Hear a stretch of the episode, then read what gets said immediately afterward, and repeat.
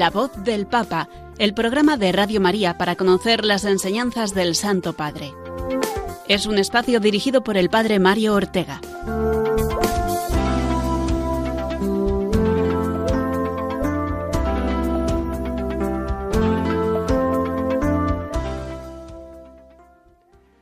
Buenos días a todos, oyentes de Radio María. Bienvenidos un martes más al programa de La Voz del Papa. Este martes 3 de enero tendremos un programa muy especial, porque lo hacemos desde Roma, a muy pocos metros de la Basílica de San Pedro, en los estudios de la familia mundial de Radio María.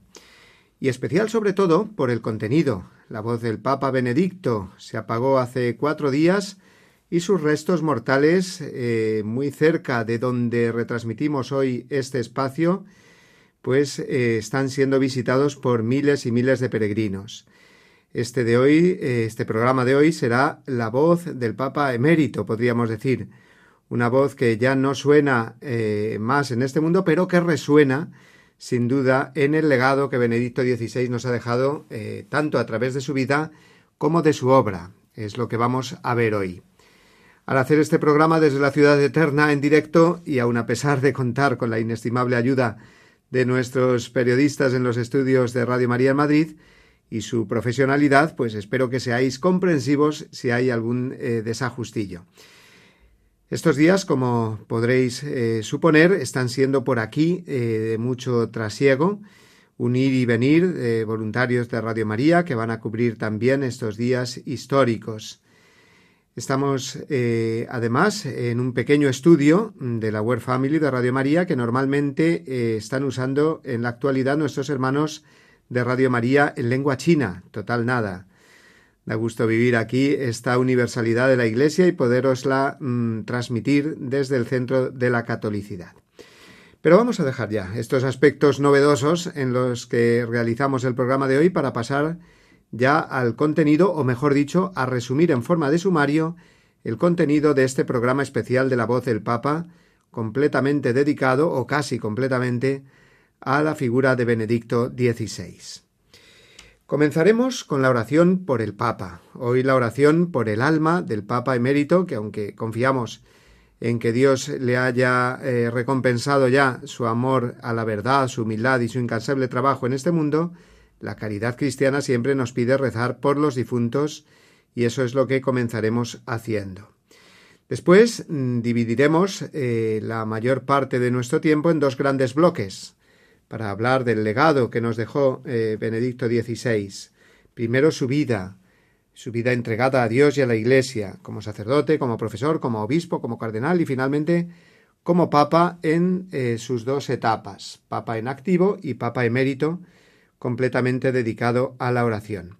Y el segundo bloque será un repaso por el legado que nos ha dejado Benedicto XVI en su obra, tanto su magisterio como su teología.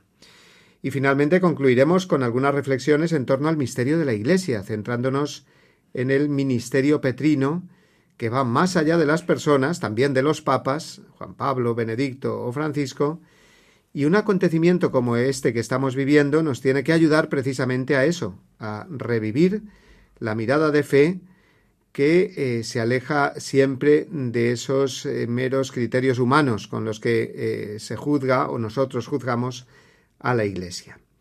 Entre medias tendremos algunos paréntesis con algún otro tema, por ejemplo, no podemos dejar pasar mm, que estamos a principios de mes, la intención del Papa para el apostolado de la oración. Pero antes, como decíamos, vamos a hacer la oración por Benedicto XVI que escuchamos a continuación. Oh Dios, verdadero pastor de todos los fieles, acoge con misericordia a tu siervo Benedicto, a quien estableciste como cabeza y pastor de tu Iglesia. Te agradecemos su vida y sus enseñanzas, su oración y su gran amor por la Iglesia. Concédele gozar contigo de la eternidad dichosa en la cual siempre creyó y siempre comunicó, y que desde allí siga ayudando a la Iglesia peregrina.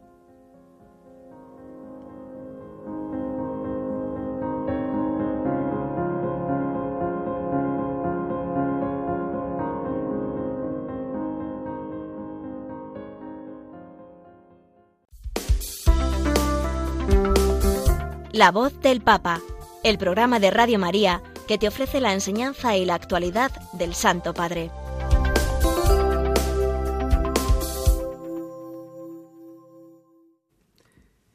Bien, pues vamos eh, ya a comenzar, digamos, con esos eh, bloques que hemos dicho que tenemos preparados para hoy. Y para ello eh, os he de decir que contamos hoy con una ayuda muy especial. Eh, para hacer este programa, que es con la ayuda de Pablo Mariñoso, que tenemos aquí con nosotros, que ya habéis oído su voz haciendo esta oración del Papa. Buenos días, Pablo. Muy buenos días, padre. Bueno, pues Pablo es también voluntario de Radio María, en concreto del programa Me Gusta la Vida, y está aquí en Roma también para eh, cubrir eh, informativamente este evento tan importante eh, como es eh, los funerales del Papa Benedicto. Y ha estado precisamente ahora, hace, no hace ni una hora siquiera, eh, ha podido entrar a la basílica y, velar el, cuerpo de Benedicto. Cuéntanos, Pablo. Pues así es, hace, hace escasos minutos he podido entrar a, la basílica de San Pedro y, la verdad es bueno, es que es impresionante todos los peregrinos que van llegando a, pues a rezar por el alma de, Benedicto XVI. Más me he cruzado, por ejemplo, al cardenal Burke, que ha, que celebrado la misa de nueve en San Pedro. Y por pues, la verdad es que son muchos, se ven laicos, se ven familias, se ven sacerdotes, eh, consagradas, monjas, se ve gente pues que, que va a rezar por el alma de Benedicto y además a mí me ha impresionado el silencio que hay dentro de la basílica, un silencio sepulcral, la verdad, y que es un silencio pues eso, que, que eleva a Dios las plegarias. Claro que sí, es, no dejan de, de pasar personas, es el segundo día del velatorio ya, eh, ayer se abrió y, hoy eh, la basílica se ha abierto a las 7 de la mañana. Desde entonces no paran de pasar eh, personas y, y, cubrir este tiempo de velatorio que recordemos durará tres días hasta que pasado mañana jueves sea el em, funeral solemne mm, pero sobrio, tal como lo pidió y expresó así el mismo Benedicto que se hiciera. Y es que eh, lo primero que nos ha llegado, mm, nos ha legado este gran papa es el testimonio cristiano y sacerdotal de su vida.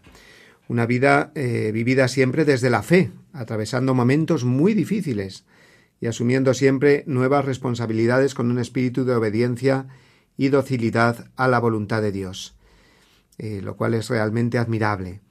Es lo que vamos a tratar de desgranar ahora, algunos momentos, algunos de los momentos más importantes de su vida. Así es, padre. Joseph Ratzinger nació en la región alemana de Baviera, en el corazón de Europa. Vivió en primera persona la crecida de la ideología y la violencia del régimen nazi, y a pesar de ello, pudo más la fe de sus padres y la cultura cristiana vivida en familia. Así, entró en el seminario junto con su hermano George, que recordemos, falleció hace un par de años. Una vez ordenado sacerdote, su vida giró principalmente entre los estudios y la docencia. Ha sido siempre un brillantísimo teólogo y profesor. De hecho, participó como perito en el Concilio Vaticano II, con teólogos de mucho renombre como de Lubac, Congar o Ranner. Supo mantenerse siempre fiel al magisterio de la Iglesia, siendo a la vez muy creativo y original en su modo de hacer teología. Fue designado como arzobispo de Múnich por San Pablo VI, el cual poco más tarde lo creó cardenal en 1977. San Juan Pablo II lo eligió como prefecto de la Congregación para la Doctrina de la Fe en 1981, y se puede decir, sin lugar a dudas, que fue mano derecha del Santo Papa polaco y una de las claves de su exitoso pontificado. Es decir, que San Juan Pablo II se apoyó muchísimo en él, y uno de los frutos más maduros de esta íntima colaboración fue la aparición del Catecismo de la Iglesia Católica en el año 1992. Con su incansable capacidad de trabajo, su sabiduría y, sobre todo, su sencillez, la doctrina de la fe podía considerarse bien segura. Así llegamos al año 2005, en el que fallece Juan Pablo II y el cardenal Ratzinger es elegido por sus hermanos como nuevo papa de la Iglesia Católica. No cambió su estilo y en ocho años que estuvo como sumo pontífice se prodigó en viajes apostólicos y una vastísima producción teológica y magisterial, que sería interminable enumerar. Y precisamente por eso, porque es eh, innumerable, digamos, todo el magisterio que nos ha legado, Pues vamos a, centrarnos en, concretamente en las tres visitas que realizó a España. Total nada, ¿eh? ¿Eh? ocho años de pontificado, tres visitas a España en distintos años. Eh, Valencia eh, en el 2006 con motivo de la Jornada Mundial de las Familias, luego Santiago de Compostela y Barcelona en el 2010 y la visita, digamos, pues más multitudinaria que fue la Jornada Mundial de la Juventud en 2011. Eh, Vamos a centrarnos, como digo, en estas visitas y en concreto en algunos extractos, vamos a poner algunos cortes de, de, estos eventos y después los podemos ir comentando. Yo creo que es lo más fácil, ¿verdad, Pablo? Puesto que se están diciendo ahora ya tantas cosas del Papa Benedicto que mejor eh, oír su voz en este programa de la voz del Papa. Entonces comenzamos si os parece, por eh, la Jornada Mundial de las Familias que tuvo lugar en Valencia mm, en el año 2006. Allí escuchábamos la voz del Papa que nos decía esto. La familia es una institución intermedia entre el individuo y la sociedad y nada la puede suplir totalmente. Ella misma Ella misma se apoya sobre todo en una profunda relación interpersonal entre el esposo y la esposa, sostenida por el afecto y comprensión mutua. Para ello, recibe la abundante ayuda de Dios en el sacramento del matrimonio que comporta verdadera vocación a la santidad. Qué impresionante, ¿verdad, Pablo? Escuchar la voz del Papa, una voz que se ha apagado estos días, pero como vemos resuena y con una actualidad tremenda, porque estas palabras dichas hace eh, 16 años, pues cómo, cómo resuenan de actuales, ¿verdad? Defendiendo la familia. Pensaba además en la cercanía del Papa, en ese castellano, se dirigía, cómo, cómo cuidaba esos detalles, ¿no? De dirigirse a todo el mundo en castellano y, y cómo resuenan sus palabras sobre la importancia de la familia estos días, sí, sí. Sí, pues fue una jornada verdaderamente eh, memorable, eh, inolvidable. Eh, yo recuerdo de estar ahí. Tú también, Pablo, me parece, ¿verdad? Eras muy jovencito todavía. Sí, muy pequeño, de hecho, pero estuve con mi familia, sí, sí.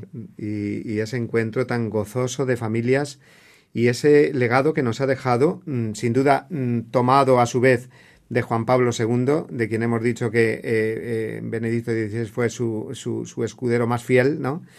Y, lo aprendió todo de, él, ¿no? Y su experiencia, por supuesto, eh, personal y sobre todo su, sabiduría y sus estudios, poniéndolos al servicio de la familia, que como nos ha dicho ahí, es, insustituible en, en, la sociedad, ¿no?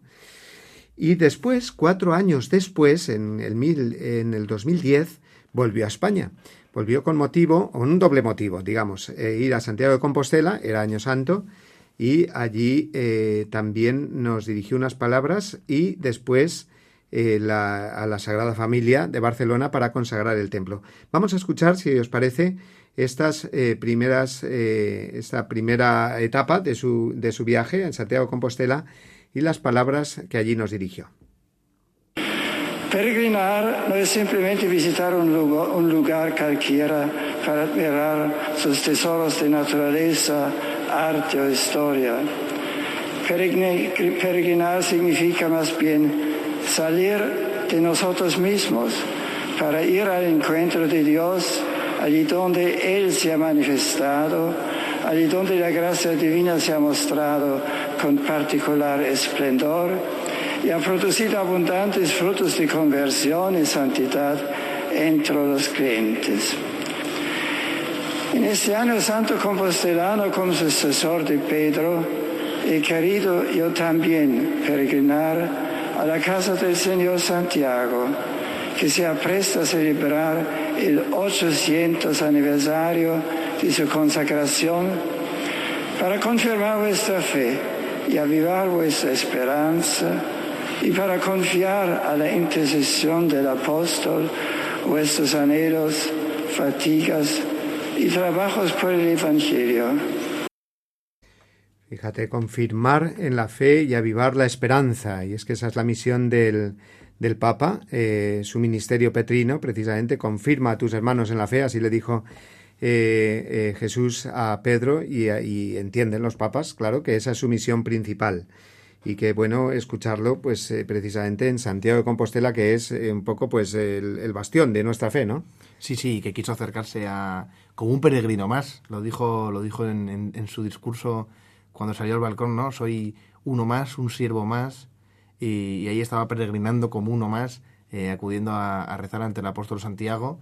Y qué importante, ¿no? Ese sentido del peregrinaje que, rescata el Papa Benedicto, que, a veces pues se desnorta el sentido original del peregrinaje y cómo pues nos invitaba a todos y, su legado nos sigue invitando a ver la huella de Dios en la creación, que está la presencia de Dios que tiene muchos frutos, ¿no? y estoy seguro que de hecho eh, de su fallecimiento pues, y de su vida, vamos a ver muchos frutos y, los, ya los estamos viendo muy abundantes. Sin duda. Y de, de allí, el mismo año 2010, eh, viajó a, Barcelona para consagrar el templo de la Sagrada Familia. Aquí también entramos en un aspecto de la vida de Benedicto XVI pues muy, muy, muy notable, que es eh, su amor por la belleza, ¿no? Por, por, la belleza, tanto en la música como en el arte, y sin duda que así lo manifestó también en repetidas ocasiones el consagrar un templo tan precioso como el de la Sagrada Familia, eh, pues fue un motivo de, de, gozo muy grande para él, no solamente por consagrar un templo, que siempre es un motivo de gozo muy grande para un obispo, sino el, hacerlo en un lugar tan significativo, tan visitado. Y vamos a escuchar también algunas de las palabras eh, que allí nos dirigió. Ese día es un punto significativo en una larga historia de ilusión, de trabajo y de generosidad que dura más de un siglo. En estos momentos quisiera recordar a todos y a cada uno de los que han hecho posible el gozo que a todos nos embarga hoy.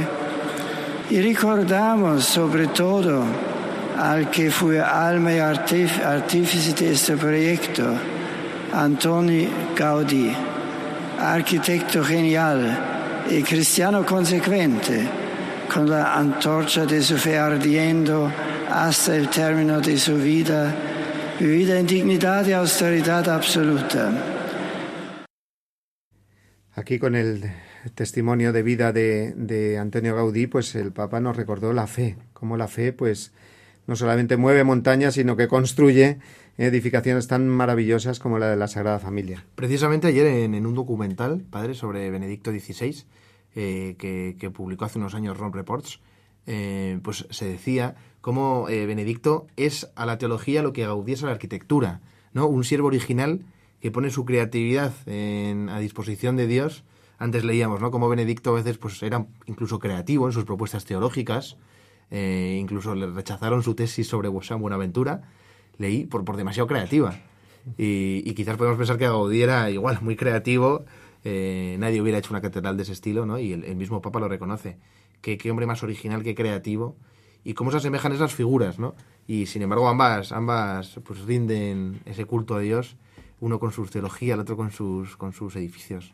Sí, ahí sí se demuestra una vez más que esas etiquetas que muchas veces eh, se ponen en este mundo, ¿no? Y también en la Iglesia de ser conservador o ser progresista no tiene nada que ver con la realidad en el sentido de que, bueno, pues hay que ser muy fiel a Jesucristo, por supuesto, y en ese sentido conservar, porque esa es la misión del Papa, conservar la fe, el depósito de la fe, pero también, pues, eh, esa creatividad eh, que, como dices, eh, además, fíjate, no lo había escuchado yo, esa comparación con Antonio Gaudí, pues Benedicto XVI nos dio un ejemplo tremendo, ¿no?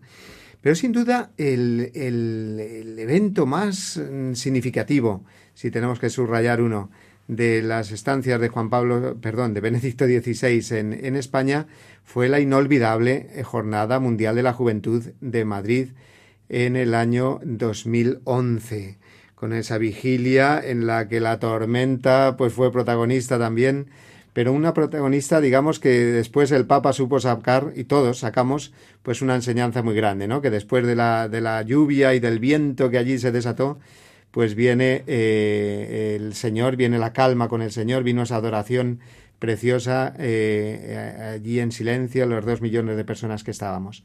Y el Papa eh, hizo referencia precisamente a esto, después de la, de la tormenta de verano tan grande que cayó allí, pues hizo, dijo estas palabras que vamos a escuchar también a continuación.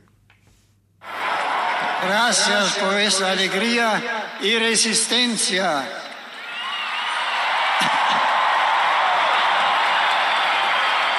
Vuestra fuerza, vuestra fuerza es mayor que la lluvia. Gracias. El Señor con la lluvia nos manda muchas bendiciones. También con esto sois un ejemplo. Pues eh, qué, qué, bonito escuchar esto, ¿no? Como el, el, Papa siempre hace una aplicación a la vida espiritual. Después de la lluvia vienen muchas bendiciones. Yo recuerdo también, eh, es inevitable, ¿no? Eh, pues recordar a Juan Pablo II, del, tan amigo de Benedicto XVI, de Joseph Ratzinger, como en la Jornada Mundial de la Juventud del 89 en Santiago de Compostela, eh, los que allí estábamos, yo era muy jovencito entonces, es el año que me decidí a entrar en el seminario, pues en la noche de la vigilia, que allí nos quedamos a dormir en el Monte del Gozo, e hizo mucho frío, a pesar de ser eh, el mes de agosto. Eh, y entonces el Papa, eh, Juan Pablo II, lo primero que nos dijo allí cuando llegó por la mañana para la celebración de la misa es, habéis pasado frío, habéis pasado una noche un poco dura, pero ahora ha salido el sol y el sol es Cristo, ¿no? Y nos dejó a todos pues con una, con una alegría muy grande, pues muy parecido a esto también de Benedicto XVI. Si te parece, Pablo, si os parece, queridos oyentes, vamos a escuchar un último corte. Tenemos que ir un poquito rápido. Es una lástima porque da, da, da gusto eh, escuchar la voz de, de, Benedicto XVI, ¿verdad? Pero vamos a escuchar algunas palabras de su último discurso público. Las últimas palabras que públicamente le escuchamos fueron pronunciadas en el año 2016, hace seis años. Luego ya no lo hemos escuchado más, ¿eh? su voz. Sí, alguna intervención que ha tenido, eh, pero, pero siempre o por escrito, alguna carta. Eh, pero vamos a escuchar sus últimas palabras que tuvieron lugar eh, con motivo de la celebración que se hizo de su 65 aniversario como, como sacerdote. Y entonces, mm, en el aula clementina del Vaticano, delante de, de Francisco, al que se dirige con una reverencia muy grande, llamándolo Santo Padre, gracias por su amabilidad, etcétera, lo vamos a escuchar ahora pues reflexionó un poco sobre este aniversario que hizo de sacerdote. Escuchamos esas últimas palabras que, eh, que le oímos a Benedicto XVI. Santo Padre, Santo Padre, queridos hermanos, 65 anni fa, hace 65 años, un fratello un hermano con me ordenado ha conmigo deciso di scrivere sulla immaginetta escribir ricordo della prima messa soltanto eccetto la nome della primera Dante, misa. una parola una sola palabra in greco, en griego, Eucaristomen. Eucaristo. Eucaristomen. Convinto che con questa Estoy parola convencido de que con esta palabra e c'è detto tutto quanto si può dire Está in dicho questo todo momento. lo que se puede decir en ese momento. Eucaristomen, Eucaristomen dice grazie, significa umano. gracias. Grazie a tutti. Grazie soprattutto a lei, Santo Padre, Gracias a usted, Santo la Padre. sua bontà. Su Dal primo bondad. momento della elezione, Desde el ogni momento de la della elección, mia vita en qui, cada momento de mi vida aquí, colpisce, mi porta realmente interiormente più che i giardini vaticani con la bellezza che hanno la sua bontà e il luogo dove abito mi sento protetto Qué maravilloso eh, que este, en este último discurso público de eh, Benedicto XVI dijera a modo de resumen eh, gracias. Esa palabra gracias por, y nosotros la decimos también, ¿no? Gracias Santo Padre Benedicto XVI por esa vida tan fecunda, tan maravillosa, ese, esa humildad que nos ha dejado a la vez que también profundidad. Es lo que más subraya la, la gente, tanto la gente que te encuentras por la calle como los especialistas, los periodistas, los teólogos, eh, al hacer balance de este pontificado. ¿Y qué ejemplo ha dado estos, estos años de, retaguardia orante, ¿no? Desde, de- desde su casa en, en los jardines del Vaticano, pues cómo ha, el otro día decía el Papa Francisco, ha sido sustento silente de la Iglesia, cómo ha sostenido en silencio a la Iglesia, pues qué ejemplo también de, de humildad y de y de confianza en las manos de Dios, ¿no? Él está, está agradecido y, agradeció mucho a Dios por todo lo que le dio y hoy nosotros pues, debemos replicar este agradecimiento por, por la vida de, del Papa Benedicto XVI y también pues por la vida de, Francisco, que, hoy tenemos un magnífico Papa que, sin duda está siguiendo su estela. Pues vamos a hacer una pequeña pausa y mmm, vamos a escuchar una canción, un himno, eh, que nos recuerda precisamente esa Jornada Mundial de la Juventud del año eh, 2011 con el Papa en Madrid.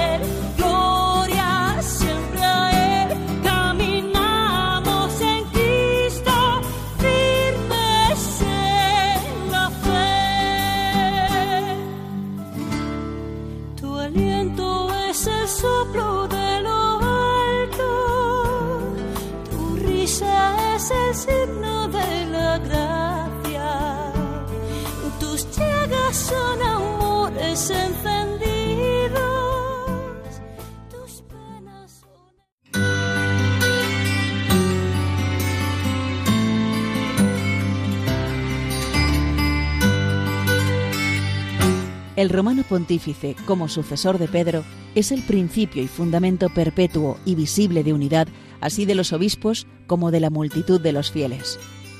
De la Constitución Lumen Gentium, del Concilio Vaticano II.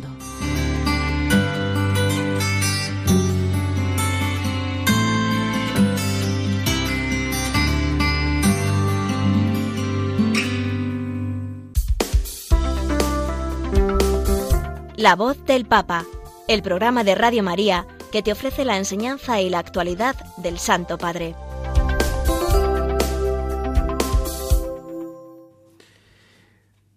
Pues queridos amigos, vamos a ir adelante en este programa especial de la voz del Papa que estamos hoy haciendo desde Roma, eh, recordando el legado de Benedicto XVI, eh, su vida, que hemos repasado ya antes, algunos aspectos, en concreto pues sus viajes a España, y también, como no, su obra, su vastísima obra, tremenda, eh, muchísima, ¿no? Y si tuviéramos que mm, resumirla en una palabra o en una idea, ya sabemos que el, pontificado, cada pontificado, pues en su primera encíclica eh, o documento oficial, pues marca ya la línea de todo lo que va a ser. Pues el primer, eh, la primera encíclica de Benedicto XVI, escrita en el 2006, fue la Deus Caritas Est, Dios es amor. Y sin duda que fue la idea pues, eh, que guió siempre a Benedicto XVI predicar sobre la caridad, sobre el amor de Dios, un amor que eh, el amor humano eh, tiene siempre su fuente en Dios y siempre se alimenta de él, ¿no? Todas las relaciones humanas, todo, su, su, todo, todo lo que es la vida cristiana tiene su fuente en Dios. Es decir, que en ese sentido, pues el, el objetivo principal del magisterio de Benedicto XVI ha sido siempre ese, y lo ha demostrado no solamente con sus escritos, sino con su vida. Después escribió una segunda encíclica, la Espe Salvi, sobre la virtud de la esperanza.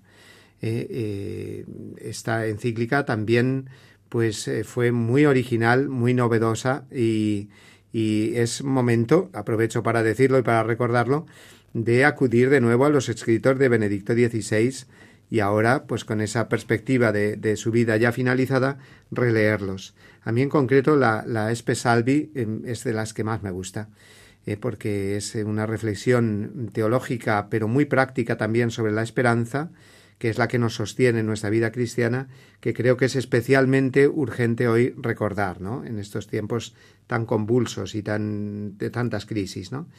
Y tuvo una tercera encíclica, tres en total, la Caritas in Veritate, de nuevo la caridad, la caridad en la verdad, porque es algo, una idea que el Papa siempre, siempre ha subrayado, el amor a la, mm, a la verdad ¿eh? como fuente de caridad. No puede haber caridad, amor a los demás, si no es en la verdad, en el respeto a la verdad de Dios, por supuesto, y a la verdad del hombre y a la verdad del mundo, ¿no? Luego sabemos que también, pues, podemos contar una cuarta encíclica, aunque esta fue firmada por el Papa Francisco, la Lumen Fidei. Era una encíclica, un escrito que ya tenía prácticamente terminado el Papa, pero que eh, renunció antes y por lo tanto fue eh, pues firmada y también pues un poco completada por el Papa Francisco y eh, en realidad es encíclica del Papa Francisco, ¿no? Pero sabemos que era para completar como esa trilogía que tenía pensado así el Papa eh, Benedicto sobre las tres virtudes, la eh, fe, la esperanza y la caridad. Pues vamos a escuchar eh, también otro corte, otra, mm, otra intervención. Es del mismo discurso que hemos escuchado antes de Benedicto XVI en Santiago de Compostela el año 2006, perdón, 2010. Y fijaos con qué sencillez, con qué eh, brevedad también hace un resumen de todos los elementos fundamentales que hemos estado diciendo ahora. Mediante la fe somos introducidos en el misterio de amor que es la Santísima Trinidad. Somos de alguna manera abrazados por Dios, transformados por su amor. La iglesia es ese abrazo de Dios en el que los hombres aprenden también abrazar a sus hermanos, descubriendo en ellos la imagen y semejanza divina que constituye la verdad más profunda de su ser y que es origen de la genuina libertad. Entre verdad y libertad hay una relación estrecha y necesaria. La búsqueda honesta de la verdad, la aspiración a ella, es la condición para una auténtica libertad. No se puede vivir una sin otra. La Iglesia, que desea servir con todas sus fuerzas a la persona humana y su dignidad, está al servicio de, de ambas, de la verdad y de la libertad. Qué impresionante. Yo eh, anoche eligiendo un poquito estos eh, textos entre los discursos de, de, estas palabras, entre los discursos de Benedicto XVI, este me llamó muchísimo la atención, porque en pocas palabras nos ha dicho, eh, pues nos ha hecho un resumen, por decirlo así, de todo su pontificado. La fe que nos abre a ese encuentro con Dios, a ese abrazo con Dios, ha dicho, y después esa verdad que va siempre de la mano de la libertad. Bueno, qué bonita esa relación que ha dicho que, no, pues sin libertad no puede haber verdad, pero es que sin verdad tampoco hay libertad verdadera, ¿no? Esa libertad genuina que nace de saberse amado por Dios, creado por Dios y hecho a su imagen y semejanza. A mí es un, hay una frase que ha dicho que me ha, que me ha, que me ha encantado, ¿no? Que es cómo se concreta el amor de Dios, el amor trinitario de Dios por nosotros en la figura de Cristo. Si antes decíamos que, que todo su pontificado ha estado marcada por esa línea maestra de la, de la caridad, como ya en sus últimas obras, en esa trilogía que luego comentará usted, eh, tuvo el Papa Benedicto siempre una obsesión que era Cristo, Cristo, ¿no? Cristo como manifestación extrema del, del amor de Dios por nosotros. De hecho, ya sabemos, eh, porque se ha repetido mucho, que las últimas palabras que le han escuchado al Papa antes de morir ha sido ese Señor, yo te amo, ¿no?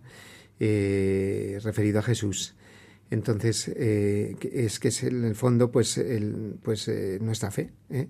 En el misterio de la encarnación, que nos habla al misterio de la Trinidad, vivimos del Espíritu, que es el que nos hace descubrir esa verdad que nos hace libres. Parece todo como muy eh, muchas cosas ahí juntas, pero es que es una lógica, la del Evangelio, la de la revelación de Dios, que es, es tremenda. Entonces, no la libertad em, eh, entendida como un hacer lo que yo quiera, lo que me apetezca, porque eso sería esclavitud, ser esclavos de nuestros caprichos, sino una libertad fundada en la verdad. Aunque no me apetezca o aunque no tenga ninguna gana de hacer esto, pero si veo que es la verdad, veo que es lo que Dios me pide, pues ejerzo mi libertad y por lo tanto la hago crecer y por lo tanto construyo el reino de Dios dentro de mí y fuera de mí, ¿no? Porque esa es, eh, esta ha sido una de las ideas maestras de Benedicto XVI y, conviene eh, tenerla bien como legado suyo y transmitirla a los demás, ese amor por la verdad. Luego, mm, eh, además de las encíclicas, de las tres encíclicas que hemos dicho, el eh, Papa Benedicto tuvo mm, cuatro exhortaciones apostólicas, que sabemos que son los documentos de menor rango que las encíclicas, pero también muy importantes, ¿no? Y en concreto dos fueron importantísimas. La Sacramentum Caritatis, sobre el, sacramento de la Eucaristía, de nuevo la caridad, poniendo la Eucaristía como fuente de caridad, y la exhortación Verbum Domini sobre la palabra de Dios en la vida de la Iglesia, también importantísima. Son dos documentos muy, muy importantes de su pontificado. Y luego otras dos, mm, digamos, menos conocidas eh, sobre el eh, África Munus, sobre el continente africano, y eh, Eclesia en Medio Oriente, eh, que fueron frutos de sínodos dedicados tanto a África como al Medio Oriente. Eh, mm, vamos a escuchar, Pablo, si te parece, y a todos eh, vosotros oyentes, un nuevo corte, eh, esta vez, pues, eh, dirigiéndose el Papa Benedicto a los mexicanos. eh, Fue su viaje a México y a Cuba que realizó, creo recordar, también en el año 2010. Eh, vamos a escucharlo y nos va a servir para comprender cómo toda la teología de Benedicto XVI es también muy espiritual. Él nos habla al espíritu, nos habla al corazón y nos habla ahora de la conversión del corazón. Venida del Señor, que no quiere la muerte del pecador, sino que se convierta y viva. Un corazón puro, un corazón nuevo, es el que se reconoce impotente por sí mismo y se pone en manos de Dios para seguir esperando en sus promesas. De este modo el salmista puede decir, convencido al Señor, volverán a ti los pecadores. Y así el final del salmo dará una explicación que es al mismo tiempo una firme confesión de fe, un corazón quebrantado y humillado, tú no desprecias. Sí, fijémonos que eh, yo, vamos, yo creo que en este, en este audio que acabamos de escuchar se ve muy bien la continuidad con el magisterio eh, posterior del Papa Francisco, que como sabemos está muy centrado en la misericordia eh, de Dios con nosotros, el perdón de Dios que nos ofrece y en la misericordia con los demás. Es decir, que esa caridad a la que el Papa Benedicto, de la que el Papa Benedicto también nos habló, después ha sido continuada en la línea de la misericordia por el Papa Francisco. Bueno, y, qué, y de, qué, de qué forma más bella no hay es- esa continuidad en- entre el Papa Francisco y el Papa Benedicto, es lo que, lo que usted decía, padre, ¿no? Cómo en, en Benedicto estaba esa, esa obsesión por la caridad, eh, cómo, cómo con sus palabras alentó a la iglesia del mundo entero, y cómo de una forma quizá más práctica o más, más callejera, por así decirlo, el Papa Francisco eh, lo ha transmitido al mundo. ¿No? Cómo, cómo son tan complementarios es- estos dos pontificados y cómo el Papa Francisco pues, está, está transmitiendo la importancia de la misericordia que si bien eh, Benedicto nos dejó escrita, pues eh, Francisco la está nos la está enseñando muchas veces con su con su vivo ejemplo. Entonces, qué bonito esa, esa sintonía entre los dos entre los dos papas que, que en el fondo vienen a recordarnos lo mismo, que es el amor el amor de Dios por cada uno de nosotros. Y bueno, por no dejarnos ninguna cosa importante, aunque seguro que nos dejamos porque ha sido un, magisterio tremendo, ¿no? Eh, el, del, el Papa Benedicto, subrayar también aquel año de la fe que convocó el año 2011, eh, que fue también un, un punto muy importante de su pontificado, el año de la fe, hacernos recordar la importancia de la fe como también eh, esos tres volúmenes de la obra Jesús de Nazaret, que es eh, muy también muy original y muy curioso porque él deja, muy claro al principio que lo escribe como teólogo. Él, siendo papa, pues quiere también, eh, no quiere dejar, digamos, su papel de teólogo y eh, escribir una obra teológica. Y decir teológica no es decir difícil o inaccesible o solamente pues al alcance de los grandes entendidos. No, no, no. Es una, una obra que seguro que muchos de nuestros oyentes la han, la han eh, leído y que es sumamente recomendable porque en esas, en esas tres volúmenes pues nos hace un resumen de la vida de Jesús desde el misterio de la encarnación hasta la ascensión a los cielos. Y por último, eh, a lo mejor soy un poco pesado en, en- repasar y que no, no, no se quede nada en el tintero, ¿no? Pero sí subrayar también las preciosas audiencias, catequesis, digamos, que hizo el Papa Benedicto durante las audiencias de los miércoles. Y en concreto quería destacar dos también para que nuestros oyentes pues puedan buscarlas y puedan saborearlas, ¿no? Porque fueron preciosas, ¿no? El ciclo de catequesis sobre los apóstoles, en el que fue eh, pues mm, eh, entrando digamos en, en la psicología en la vida en la- de cada uno no expresándonos pues cómo era cada apóstol y también el ciclo de catequesis sobre los santos padres del cual era él un verdadero especialista ¿no? en toda la teología de los santos padres pero bueno vamos a otro momento de pausa y a escuchar otra canción para que descansar un poquito de, hablar y, eh, y prepararnos para, para eh, el- la sección siguiente de nuestro programa.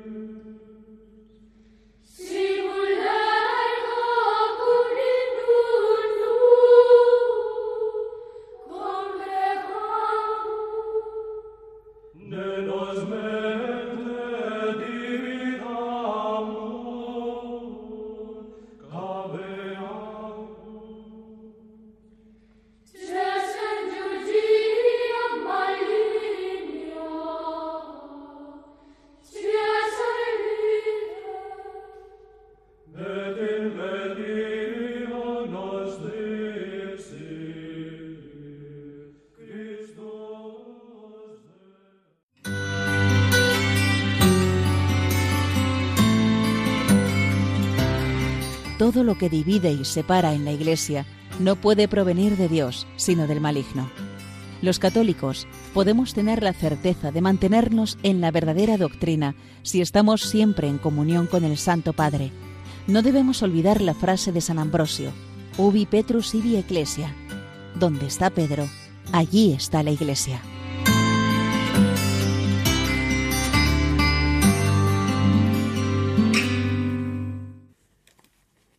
En este programa especial de la voz del Papa que estamos hoy haciendo desde Roma en directo a muy poquitos metros de la Basílica de San Pedro y por lo tanto del cuerpo de Benedicto XVI que allí reposa y siendo velado por tantas, tantas personas que están acudiendo a, allí, pues no podemos olvidarnos, sin embargo, de, eh, digamos, la actualidad, digamos, de nuestra, de nuestra Iglesia, de, del Papa Francisco y en concreto, como estamos a, los primeros días del mes, siempre recordamos la intención de oración de la Red Mundial de Oración del Papa o lo que se conoce eh, tradicionalmente como el apostolado de la oración, que para este mes de enero es la siguiente, ¿no? La intención es la siguiente. Por los educadores. Oremos para que los educadores sean testigos creíbles enseñando la fraternidad en lugar de la competencia y ayudando especialmente a los jóvenes más vulnerables. Es decir, que el Papa eh, dedica su intención de oración y nos unimos a ella a todos los educadores, bien maestros, profesores o de niños o de jóvenes o de universitarios, eh, enseñantes, digamos, de todo tipo, ¿no? También los catequistas, todas las personas que se dedican a la educación, por supuesto, también los padres, los primeros educadores, ¿no? Pues para que sean testigos creíbles, dice el Papa. Es decir, que para que su enseñanza, eh, pues lleve también el testimonio de su vida, que es la que lo hace creíble, ¿no? Enseñando, dice, la fraternidad en lugar de la competencia. Es decir, muchas veces pues eh, lo que se pretende es que al alumno que enseñamos pues sea el mejor, el más grande y que como si fuera pues que no le importara a los demás, ¿no? Y no, dice aquí que la mejor enseñanza, la principal enseñanza es la fraternidad. Es decir, que aprenda bien pues todo sus lo que tiene que aprenderlo y que los educadores le enseñan, pero siempre buscando ese objetivo de la fraternidad y ayudando especialmente a los jóvenes más vulnerables, dice. Es decir, que los, eh, los educadores pues tengan una atención privilegiada hacia los jóvenes más vulnerables que son tantos, ¿eh? porque esa vulnerabilidad la vemos hoy en día pues en tantas eh, crisis, en tantas depresiones, en tantos estrés, en tantas angustias que sufren los jóvenes, tanto sin sentido. Así que esta es la oración eh, del Papa para, para este mes. La repito, oremos para que los educadores sean testigos creíbles, enseñando la fraternidad en lugar de la competencia y ayudando especialmente a los jóvenes más vulnerables. La voz del Papa, el programa de Radio María que te ofrece la enseñanza y la actualidad del Santo Padre.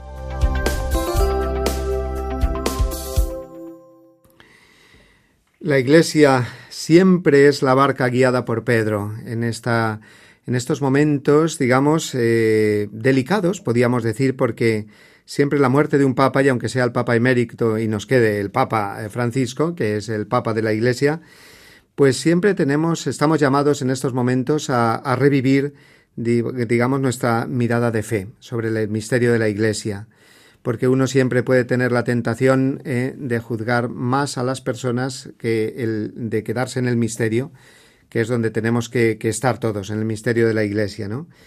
En cualquier época la, Iglesia es percibida por, por sus miembros como una barquilla en alta mar. A la seguridad que nos da la fe eh, de que es sostenida por el Espíritu Santo y que ningún poder de este mundo ni del mundo angélico la destruirá, se junta, por otro lado, la inseguridad o el vértigo que sentimos eh, eh, siempre eh, al ver que la Iglesia es también una sociedad humana y, por tanto, sujeta a las limitaciones de los hombres.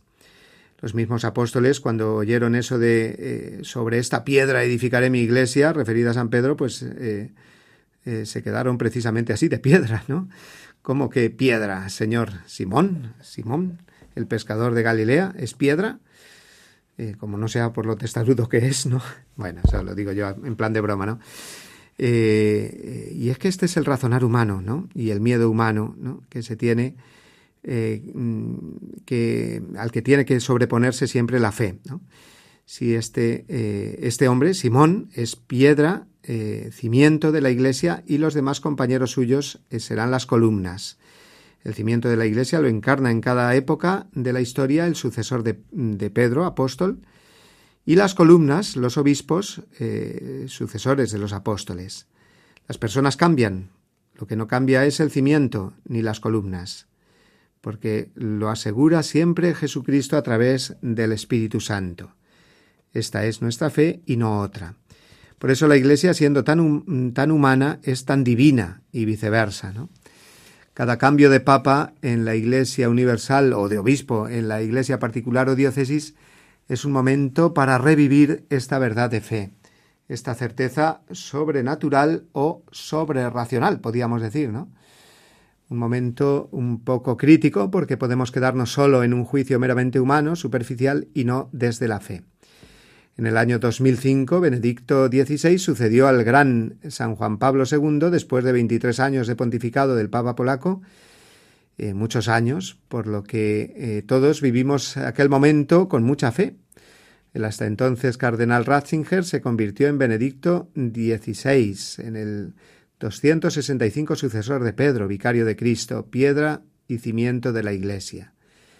Con él la Iglesia estuvo sostenida durante ocho años, hasta el 11 de febrero de 2013, día en el que sorprendió a todos con su renuncia. Una decisión increíblemente difícil, como hemos recordado antes, pero precisamente por eso un ejemplo el suyo de una tremenda fe, una confianza total en Dios y en su promesa. Decía así, no sé las palabras textuales exactamente, no las he encontrado, pero sí eh, la última catequesis eh, que mm, pronunció como papa, ¿no?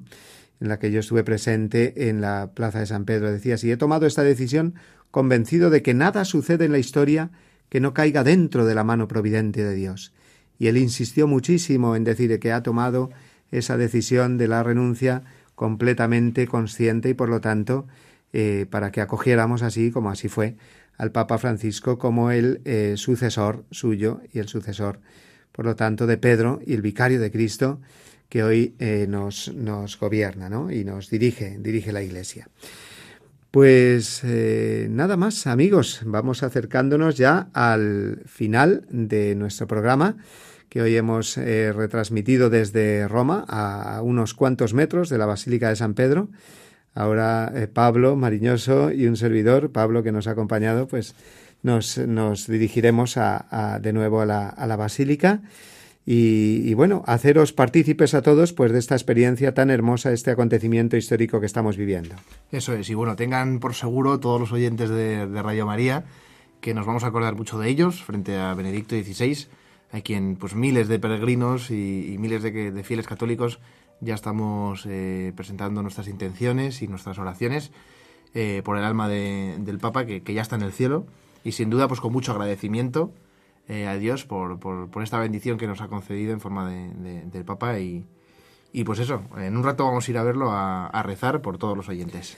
Pues ya saben, todos nuestros oyentes, ya sabéis que, que allí venís con nosotros. Y os invitamos a que sigáis, eh, claro, pues toda la programación de Radio María que nos tiene siempre eh, al tanto de lo que ocurre en, Roma eh, ahora con este acontecimiento de los funerales del Papa Benedicto. Y nada, queridos amigos, nos volvemos a ver, eh, a escuchar, mejor dicho, la semana que viene, siempre hasta ahora, los martes a las 11, a las 10 en Canarias, y con esa bendición semanal que nos que les transmito, pues me despido con un fuerte abrazo para todos. Hasta la semana que viene, si Dios quiere. Hasta pronto. Muchas gracias.